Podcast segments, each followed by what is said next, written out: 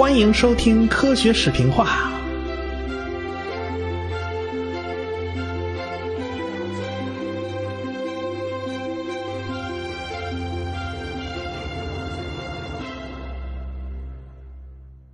在一九五九年，美国斯坦福大学物理系主任西夫正在体育馆的室外游泳池里头游泳。这一九五九年嘛，就是鹦鹉螺号完成了极地航行的转过年来。哎，这位科学家就在那室外游泳池里开始游。他呢，算是一个神童。他一九一五年出生的，他十四岁就进了俄亥俄州立大学，十八岁获得学士，二十二岁麻省理工学院获得博士，二十三岁和奥本海默共事两年。奥本海默可是原子弹的主设计师，也是主要科学家。二十七岁成为宾州大学物理系代主任，三十岁再次到奥本海默的团队研制原子弹。到三十二岁到斯坦福加盟，三十三岁人家就成了物理系主任，可以说少年得志，平步青云呐。这是西夫就在那游泳，那年头这个游泳池啊，这个室外游泳池只许男的进，女士在另外一个游泳池，在学校的另一头，这个离得远着呢，所以那年头这个。游泳的时候裸泳成风，一个个哎，反正都是男的，就当澡堂子了。哎，还还还有俩人陪着呢，一个是物理系的费班克和宇航系的那个加农，这个这个名字就是加农炮那个加 加农。哎，这这这两个人都是今年刚刚加入斯坦福的。论资排辈儿的话呢？这俩人要见上物理系主任西夫，哎，这个日程比较困难啊，这个没那个资格。好在费班克知道这个西夫中午喜欢游泳，就拉着坎农那天一块去了这游泳池，其实就跟去澡堂子差不多嘛。不过那个那个体育馆已经拆了，这游泳池已经没有了。这个西夫呢，是个理论物理学家，这个负责那个。想想想啊，谈呐，他跟爱因斯坦是一路的。他事实上这两年呢，就在琢磨广义相对论。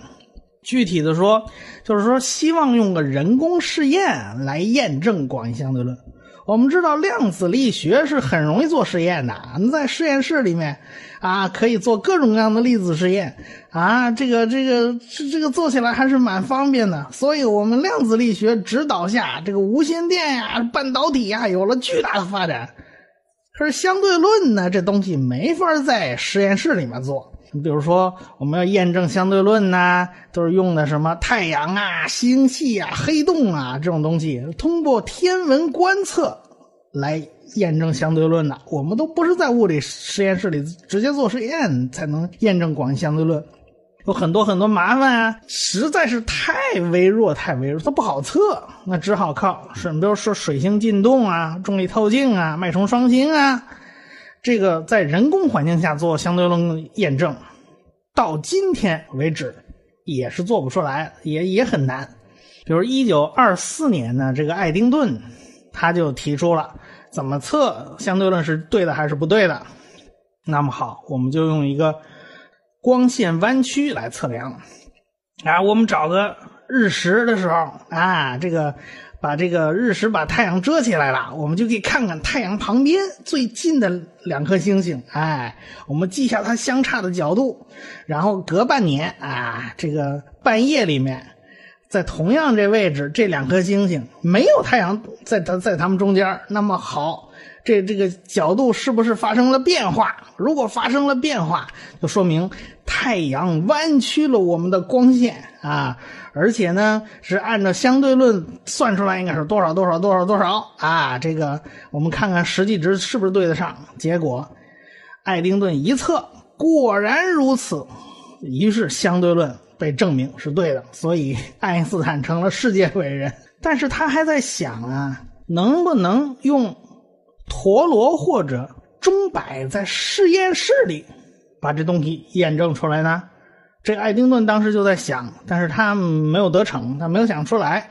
呃，一九三零年的时候，呃，英国的布莱克斯，就是这个发明云式拿诺贝尔奖那家伙，就讲过用陀螺验验证相对论行不行，而且得出的结论是技术上搞定。到了。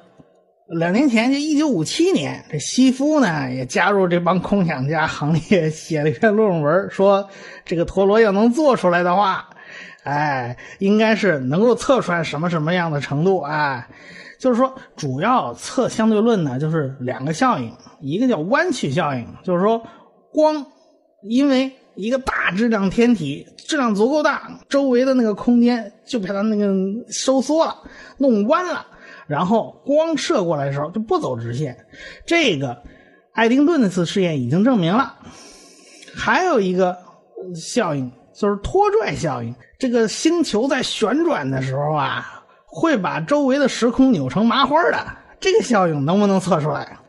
你你你没有这个具体概念，按这相对论，这广义相对论都是很很玄妙的。你就想想那个洗衣机里面那个波轮，你去看吧，它波轮一转，会把整个水都带转起来，对吧？我们现在就是要想办法测出时空是被扭过的，那怎么办？这个西夫就写了一篇论文，我利用陀螺仪该经过怎样的步骤，就可以测量出有多大的偏差啊？如果这个偏差我们实际上把它测出来了，就证明地球的旋转是有那个拖拽、扭曲、扭扭麻花这个效应是存在的。那一九五七年写完论文，就把它束之高阁了，因为他不是实验物理学家，他不会做陀螺。这个实验物理学家 跟理论物理学家，这这是两伙完全不搭的人，就是这个思维方式都是两样的。那一般的呢，就是理论物理学家改行去做实验的，他通常是不灵的。我讲两个 两个著名案例，一个是泡利效应，这个泡利是一个著名的理论物理学家，这个提出过泡利不相容原理啊，这个高中的化学课上都学过。这家伙就是，你但凡他进了你实验室，要不就是这儿炸了那儿炸了，要不就是数据记录错误，这个要 这个好好，反正是稀奇古怪的毛病就一大堆，这叫一个越传越神乎，就成了一个专有的概念，叫泡利效应。甚至他有一次去听一个讲座。看两位女士啊，坐坐在那儿，中间还有个空位置，他就想坐中间吧。他刚一坐下去，这板凳就断了，这三个人一块摔了一跟头，这个就没有办法。当然有人想做一个机关啊，在门后头，只要他一开门，就有一个炮弹能打到他。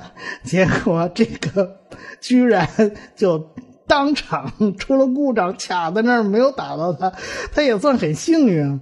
这也是炮力效应。还有一个就是杨振宁，他这个做实验的时候，有时候管子会漏气啊，他花了两个多钟头就找不到这漏气的地方在哪儿，结果他那个。同坐实验室那同学，这花两分钟就找到哪儿漏气，结果杨振宁就说：“我这个我还是不擅长实验。”而且当时有句话呀，就是杨振宁出现在哪儿，哪儿就会爆炸。所以理论物理学家呢，你千万别去折腾这试验的事儿，这个这个这个还还还是不行。过了两年，就一九五七年啊，他一九五九年。他就看见《今日物理学》这个杂志上讲有篇文章，说这个喷气推进实验室啊，最近有项新成果，他们做了一个超导的球，在低温下可以靠磁力悬浮起来，哎，就扔掉了传统的这个这个万向支架，这样的话呢，陀螺的机械影响就降到最低，哎。这么个先进的这个陀螺呢，也许就可以让它这个试验呢可以进行。它需要一个低温超导的航点，于是他找了费班克。所以就在五九年，他找了费班克。这个当然，我们讲一讲这喷气推进实验室。你听他这名字讲的是 喷气推进，其实你你你说航空用的喷气发动机根本就不是他们研究的。呃主要工作。他这个历史可以一直追溯到一九三零年，是加州理工学院的教授，这是冯卡门啊，领着他的学生钱学森一一块合伙创建的。当然还有一个呃杰克帕森斯啊，这都是联合创始人啊。他们开始第一次露脸，那是到欧洲去找这个。V 二火箭的这个这个所有的研究项目、研究资料，把它全部划了回美国。这是他们干的最开始干的，就是这这这研究火箭这种东西。所以喷气推进实验室其实最开始是研究火箭的。到后来嘛，一九五八年以后成立了美国国家航空航天局喽，就 NASA 成立了。这喷气推进实验室就是把这所有的活都交给 NASA，他自己不干了。那么喷气推进这块。去掉以后，他干什么呢？就看搞那个无人的那个飞行器啊，乱七八糟。比如说，美国的第一颗人造卫星是喷气推进实验室做出来的。然后我们现在还在火星上溜达的那个好奇号也是他们做出来的。他们专做这种发现外外星啊、外外太空天天体的这种遥远的探测器，都是他们搞出来的，所以是大名鼎鼎啊。他们所以。做这些高科技的玩意儿啊，做这些东西，他们很擅长。这个西夫就看见了，哎，他们做了这么个玩意儿，然后就找来了费班克。费班克在耶鲁做研究生的时候，他主攻方向就是超导和低温，哎，所以他做拿这个非常非常舒服。在他看来，喷气推荐实验室做的这个。超导球是四 K 温度下，就是绝对零度以上四度，这个温度上没啥稀奇的。四 K 算什么？两点五 K、一点八 K 都是能做到的。美国第一个低温超导实验室是是是喷气推进实验室的吗？不是，那是耶鲁的。所以，但那费班克就是耶鲁毕业的嘛。所以，那个喷气推进实验室玩低温，那在费班克面前就是班门弄斧了，小儿科了。所以，费班克建议啊，在赤道建一个低温实验室，然后把液氦陀螺冷却到四 K 以下，然后用它浮在空中。同时呢，这个陀螺的这旋转轴啊，指着一颗恒星，哎，然后陀螺呢，按理说是每二十四个小时翻一圈其实呢，就是这个陀螺这个轴死盯着这颗恒星，因为地球在自转。啊，恒星也在我们地球上看起来呢，也就在东升西落，所以我们陀螺仪呢就二十四小时转一圈哎，这轴会翻个的。但是如此持续一年，那么在地球这个这个这个，不是把周围时空都扭成麻花了吗？这个陀螺仪就会变得不准了，它就会偏离那颗恒星。哎，这个我们只要测一测，它是不是偏了，我们就能验证。那个爱因斯坦的相对论是不是正确的？但是，然而，偏这一点偏的是太小、太小、太小了，所以呢，它非常非常难。比如说，这个陀螺呀，重心和旋转轴的偏量不能超过百亿亿分之六，就是说，你这个重心必须特别特别准，而且呢，特别特别圆。你想吧，在乒乓球大小那么一个小陀螺上，这这你你圆到什么程度？就是说，半径的整个误差，整个球比硅原子还要小个十亿倍，那么你这个精度是不可能完成的。所以这个大家两两个人算了算，一讨论说这事儿干不出来，那那那那散伙吧，大家该该该干啥干啥去了。那为什么？这次仨人又在游泳池碰头呢，这个这个就就就得说到第三个人了，就是这位加农炮的这加农炮教授，就是说这加农炮说的哦，这个这个跟这西夫说啊，你好，我是想说你要那陀螺，我做不出来，我我是专门研究陀螺的，这个这个加农来自麻省理工学院的机械系，陀螺是他专长。他在工业界啊、军界混了好几年了，就是说，给飞机啊做陀螺导航啊、那漂移啊、乱七八糟这些东西，哎，他他他很熟。我们上一期讲的鹦鹉螺号核动力潜艇那个导向那个那个那个陀螺仪啊，就就里面有他很大的贡献，就是因为他的贡献，把整个精度提高了一百多倍。然后中轴的漂移，就是他那个陀螺不是有个轴吗？每一个礼拜漂一度。哎，他回到麻省理工当了教授了嘛？发现麻省理工的团队做的陀螺也就是这个水平嘛。嗯，他于是给自己设定了一个目标，他得配得上这个教授称号。他这个觉得，我有生之年一定要把这个陀螺的精度提高五千倍，就达到漂移啊，就是陀螺那个轴的不准呢，啊，每个世纪偏一度。哎，这个这个，所以说费班克说这个陀螺仪。我我我一辈子，我我我才能最多弄出来漂一度。您老先生好，这陀螺仪要求每年漂一毫角秒。这这这差的差的 n 个数量级，这不可能，这是这个西服说这啊啊啊，我知道我知道你做不出来，你你那那那那你找我干嘛？看这个加农炮教授说这个陀螺是做不出来，但是你的试验可能可以做，你你你得换个地方，哎，你你不能在地上做，那么在哪儿做呢？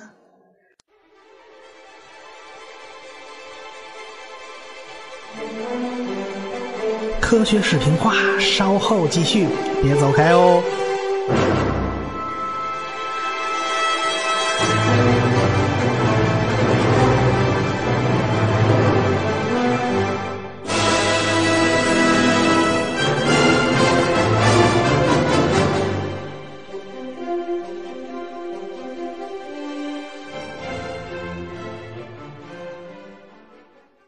哎，这就是个大问题了。在哪儿做呢？这个这个加农炮教授说，在太空做。这西夫一听就一激灵，为什么？这个一句话点醒梦中人啊！为什么？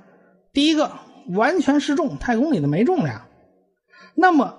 我就省了很多的事情，我要把重力跑了去啊，这个这个空气，那个太空太空里面高真空啊，空气阻力我也可以不算了，我好多误差就可以放大呀，没关系啊，我就不需要那么精密了，对吧？这个工程上虽然有困难，也不是做不到了，就是说我的误差一个球，这个做这个球的误差呢，大约一百个硅原子的长度，就是二十纳米这个数量级啊。就是这个，虽然听起来还是 这个很精密、很精密，但是这还是一个有希望、靠谱的，这不是做不到的。而且在太空中，哎呦，你别忘了在地上啊，你转一圈一天二十四小时吧，对吧？在太空中六百公里的轨道高度转一圈一个半钟头，所以一昼夜可以转 n 圈那么。足足比地上做这试验多了十五倍啊！那那多转了十五倍的圈数，它误差就就就放大十五倍啊！就是说，嗯这个试验呢，结果也就被放大了，我就好测了，不是小的可怜测不出来嘛，对吧？所以，哎，那划算划算，哎，发现这个能做了。这个加农炮教授主业是航天啊，他和美国 NASA 关系非常好。然后，NASA 正在进行很多机密项目，但是他一般人不告诉，他也不能告诉这些人，就是双子座计划，就是阿波罗登月的先导计划，就是你必须完成这个这个这个载人啊这一系列的试验。就是人能不能在太空中顺利的绕圈啊？折腾个好几昼夜呀？哎，这这这这这个是双子座计划完成的。到阿波罗计划，在下一个后续计划就开始，我奔月球去，能不能绕落回啊？这是阿波罗计划要完成的工作。那双子座计划研发无人的飞船，太空与对接，这对精度要求就非常高，对陀螺仪是有要求的。所以这个加农炮教授就觉得，既然他们搞这么精密，哎。说不定就要用得上这陀螺仪，而且改吧改吧，用用于陀螺仪试验，说不定还就可以哦。而且呢，他也知道 NASA 中远期计划已经开始计划建造太空天文台了，对吧？那最坏最坏，咱们就在太空的天文台里面搞这个实验啊，对吧？不过呢，他认为不，那太远了。斯坦福说服 NASA 搞这么个试验，还还还是可以的。NASA 也不是不可以接受。哎，于是这三个教授在一块游泳，泡在水里头，就把这事儿给聊出来了。这个挺挺挺美好啊，是吧？到一九六一年啊，那两年以后了。就费班克正式向 NASA 提出申请，哎，说斯坦福团队想做一个太空陀螺试验，绝妙无比，希望 NASA 拿出好好几亿美元来支持支持，这个赞助一把。费班克就对 NASA 说的：“这个实验很简单的，把个陀螺仪啊，实际上只用了四个陀螺，一架望远镜发射到太空。”外面包个壳啊，这个 卫星不能没有壳嘛？壳里面真空、低温、无磁、无电，这个陀螺仪加加一四个陀螺仪加一个望远镜啊，绕着极地轨这轨道转一年就行了。我们不用多长，转多了也就没有意思。你转吧，转一年。然后呢，望远镜指着某颗恒星，然后看这个量这个陀螺的中轴啊，看看。你加点有没有什么变化？然后这个 NASA 脑袋就大了，呃，一看这计划，这飞马可过来过来过来！我问问你，这个在太空搞一个比太空辐射背景温度还要低的超低温环境，你知道怎么做吗？没人知道怎么做。你想吧，它低低到什么程度？低到一点八 K。我们知道大爆炸的余热是三 K。就整个温度，宇宙的温度最低最低到三 K 为止了。你呢？你倒好，你要一点八 K。还有啊，你这个要无磁的环境，对吧？省得你那个陀螺仪被干扰，因为你是磁悬浮的。那好啊，地球可有磁场哦。太阳风吹来的粒子带带电的，带电就带磁啊。你这玩意儿，这东西你怎么屏蔽？该怎么做？第三个，太空里边。你当真没有空气干扰啊？是不是没有空气的干扰？阳光的压力你算不算？这东西怎么解决？还还还来个机械的？你说纳米级光滑的圆球，你怎么做？你那哪位大侠能告诉我这个纳米级的圆度和均匀度测量？你拿什么测？你能测出来吗？然后误差只有。一毫角秒的望远镜，那也就是说，你照出张照片来，你识别那个像素点得到纳米级，可望远镜镜片极限是微米级的，你你怎么办呢？这测量工具，这这这个这个误差都比你要求那个测出来的值要大得多，你该怎么办？然后呢，你别忘了啊，就算你这些都搞定了，星星的光。可可不止一点八 K 哦，照进你这个仪器，它会给你这个仪器加温哦，因为你这个温度太低了，那一点点星光就会把你这个整个仪器的温度给抬上去，的那一点你该怎么办呢？又没人知道。还有个问题，感光相机在一点八 K 下能工作？有人知道吗？还是没人知道吗？这事儿。那怎么办呢？你这个一个十万个不知道的项目，你你就敢你就敢这么上马了？这哪行啊？这个那该怎么办呢？最后这个项目还是上马了，而且呢，得益于一位贵人相助。咱们下回再说。